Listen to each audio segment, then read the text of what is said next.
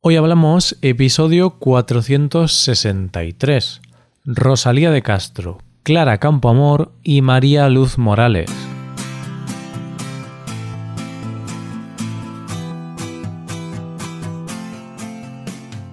Bienvenido a Hoy Hablamos, el podcast para aprender español cada día. Ya lo sabes, publicamos nuestro podcast de lunes a viernes. Puedes escucharlo en iTunes, en Android o en nuestra página web Recuerda que los suscriptores premium pueden acceder a la transcripción completa del audio y a una hoja con ejercicios para trabajar vocabulario y expresiones. Hazte suscriptor premium en hoyhablamos.com. Hola, querido oyente, comenzamos la semana.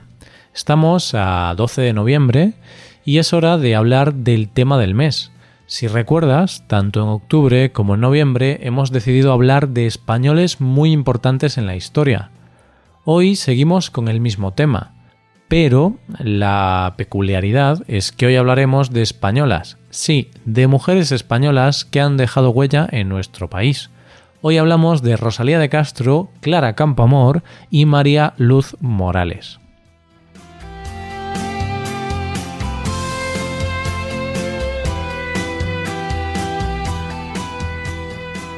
Durante estas semanas hemos estado hablando de personas españolas que fueron importantes para la historia del país o incluso del mundo. Hemos hablado de muchos personajes ilustres, pero no sé si te has dado cuenta de que solo hemos hablado de los hombres. Bueno, realmente sí que hablamos de una mujer en el episodio sobre los reyes católicos, porque cuando hablamos de la importancia de estos reyes, hablamos de Fernando de Aragón e Isabel la Católica, hablamos de la entidad de los dos, de la importancia que ambos supusieron para la España de la época y de los siglos posteriores. Así que podemos decir que solamente hablamos de una mujer, pero todo lo demás fueron hombres. Y aquí entramos en un tema polémico y de mucha actualidad, porque tenemos que hablar del patriarcado, de esta idea de que los hombres tienen la autoridad y todo gira en torno a ellos ejerciendo esa autoridad por encima de las mujeres, dejándolas ocultas y en posición inferior. Y relacionado con esta idea existe la opinión de que la historia siempre habla de hombres famosos, pero faltan muchos referentes femeninos, ya sea porque no se les da tanto bombo, porque no se estudian en la escuela o porque las sociedades de aquellas épocas reprimían a las mujeres que se salían del orden establecido, haciendo que muchas tuviesen que dejar sus estudios, invenciones, profesiones o lo que fuese, o que otras tuviesen que presentar su trabajo a través de un hombre. Por eso hoy vamos a hablar de mujeres que fueron importantes en España, porque las mujeres también han hecho muchas cosas por nuestro país y por nuestra historia. La primera española de la que te quiero hablar es Rosalía de Castro, una poeta y novelista nacida en Santiago de Compostela en 1837. Una mujer gallega, sí, de mi tierra. Rosalía de Castro es considerada una de las mejores poetas de la literatura española del siglo XIX y también es una de las precursoras de la poesía española moderna. Escribió numerosas obras en dos idiomas, tanto en gallego como en castellano. Fue una mujer vital para la supervivencia de la lengua gallega, ya que ella, junto con otros autores, ayudó a revitalizar el idioma gallego, que había sido menospreciado durante muchos años, en los que conocemos como siglos oscuros, años en los que el gallego desapareció casi por completo de los escritos literarios, científicos, sociales, pero autores como Rosalía de Castro lideraron el movimiento denominado Resurgimiento, que aportaría más valor a nuestra lengua y haría que el gallego no desapareciese y siguiese siendo una lengua viva. La calidad literaria y poética de Rosalía fue valorada por los autores de la generación del 98, autores como Azorín, Miguel de Unamuno o Juan Ramón Jiménez grandes nombres de la literatura española que elogiaron y alabaron la producción literaria de Rosalía, considerándola una poeta innovadora y precursora del modernismo español. Para los gallegos, Rosalía de Castro es un símbolo de nuestro pueblo. Escribió en gallego cuando nadie lo hacía, cuando no había referentes, cuando el castellano era considerada la lengua culta y el gallego, en cambio, Era una lengua que no tenía ningún prestigio. Con esto se demuestra que esta mujer tuvo un coraje enorme, haciendo su creación literaria en un idioma que consideraban de paletos o ignorantes. Sus obras más importantes son Cantares gallegos, Follas novas, ambas escritas en gallego, y En las orillas del Sar, escrita en castellano. Algunos estudiosos consideran esta última como la principal creación poética del siglo XIX. Vamos con la segunda mujer importante de España de hoy. Esta vez te hablo de Clara Campoamor, una madrileña nacida en 1888. Esta mujer fue escritora y política. Su actividad más importante fue la de luchar por los derechos de las mujeres. Si antes te he hablado del problema del patriarcado y de la dominación de los hombres frente a las mujeres, Clara Campoamor es el ejemplo de luchadora contra ese patriarcado. Podemos decir que el trabajo de esta mujer supuso un gran hito para los derechos de todas las mujeres españolas. Gracias a su labor como política y activista, consiguió el sufragio universal en 1931, es decir, logró que las mujeres tuvieran derecho a votar a partir de ese año. Pero no fue algo sencillo. Cuando se proclamó la República en el 1931 y se elaboró la nueva Constitución española, el voto femenino no se incluyó en esa nueva Constitución, y el tema tuvo que someterse a debate en las Cortes de España. Lo más curioso es que parte de los partidos de izquierdas estaban en contra de que las mujeres pudiesen votar. Puede sonar un poco raro, porque habitualmente son los partidos de izquierdas los que buscan reformas progresistas. Pero en este caso, los partidos de izquierdas consideraban que la mayoría de las mujeres eran muy religiosas y, por tanto, votarían a la derecha.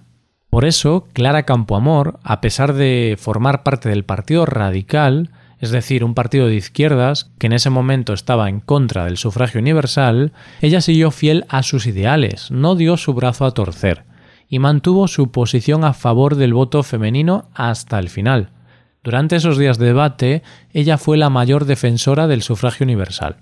Por suerte, tenemos la transcripción íntegra del discurso que dio Clara Campoamor durante el 1 de octubre de 1931, día en el que se aprobó el sufragio femenino. Voy a leerte un extracto de su discurso para que escuches con qué palabras defendió Campoamor su visión. Los otros políticos habían afirmado que las mujeres todavía no estaban preparadas o capacitadas para votar. Entonces, Campoamor, en este extracto, hace referencia a la importancia de la mujer en la República y a todo lo que contribuyen en el país. Las mujeres. ¿Cómo puede decirse que cuando las mujeres den señales de vida por la República se les concederá como premio el derecho a votar? ¿Es que no han luchado las mujeres por la República? ¿Es que al hablar con elogio de las mujeres obreras y de las mujeres universitarias no está cantando su capacidad? Además, al hablar de las mujeres obreras y universitarias, ¿se va a ignorar a todas las que no pertenecen a una clase ni a la otra? ¿No sufren estas las consecuencias de la legislación? no pagan los impuestos para sostener al Estado en la misma forma que las otras y que los varones. No refluye sobre ellas toda la consecuencia de la legislación que se elabora aquí para los dos sexos, pero solamente dirigida y matizada por uno. ¿Cómo puede decirse que la mujer no ha luchado y que necesita una época, largos años de república, para demostrar su capacidad? ¿Y por qué no los hombres? ¿Por qué el hombre, al advenimiento de la república, ha de tener sus derechos y han de ponerse en un lazareto los de la mujer. Bueno, es un poco absurdo, quizá, que yo, un hombre, intente recrear el momento de este famoso discurso. Pero bueno, quiero que imaginéis todos este discurso en la España de 1931. Un discurso rompedor, arriesgado y valiente.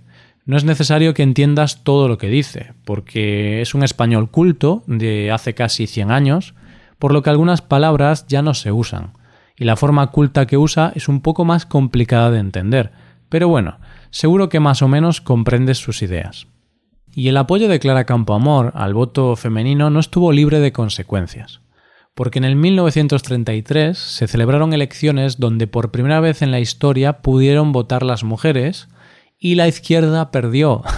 Ganaron los partidos de derechas, los conservadores, ¿Y sabes a quién echaron la culpa de la derrota? A Campoamor. Echaron la culpa a las mujeres y a Clara Campoamor por haber apoyado el voto femenino. Y de esa manera ningún partido de izquierdas quiso tener a Campoamor en su partido y su carrera política se terminó. Vamos con la última española ilustre de hoy. Hablamos de María Luz Morales, nacida en La Coruña en 1889. Esta mujer fue la primera directora de un diario nacional en España.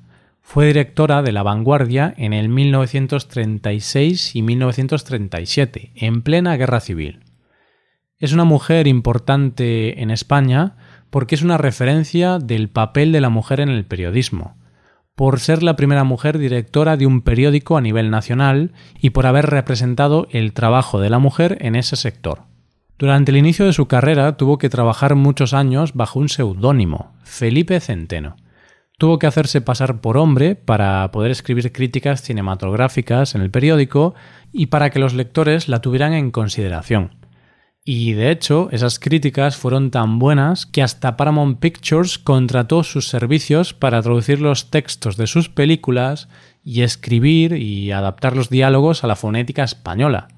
Debido a su labor en el diario La Vanguardia, tras la guerra civil fue encarcelada durante 40 días y la inhabilitaron para ejercer periodismo, es decir, nunca más pudo trabajar como periodista en España durante el franquismo.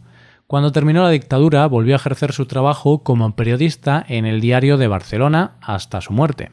Y hasta aquí el episodio de hoy. Muchas gracias por escucharnos. Por último, te recuerdo que puedes ver la transcripción completa y una hoja de ejercicios para trabajar vocabulario y expresiones en nuestra página web.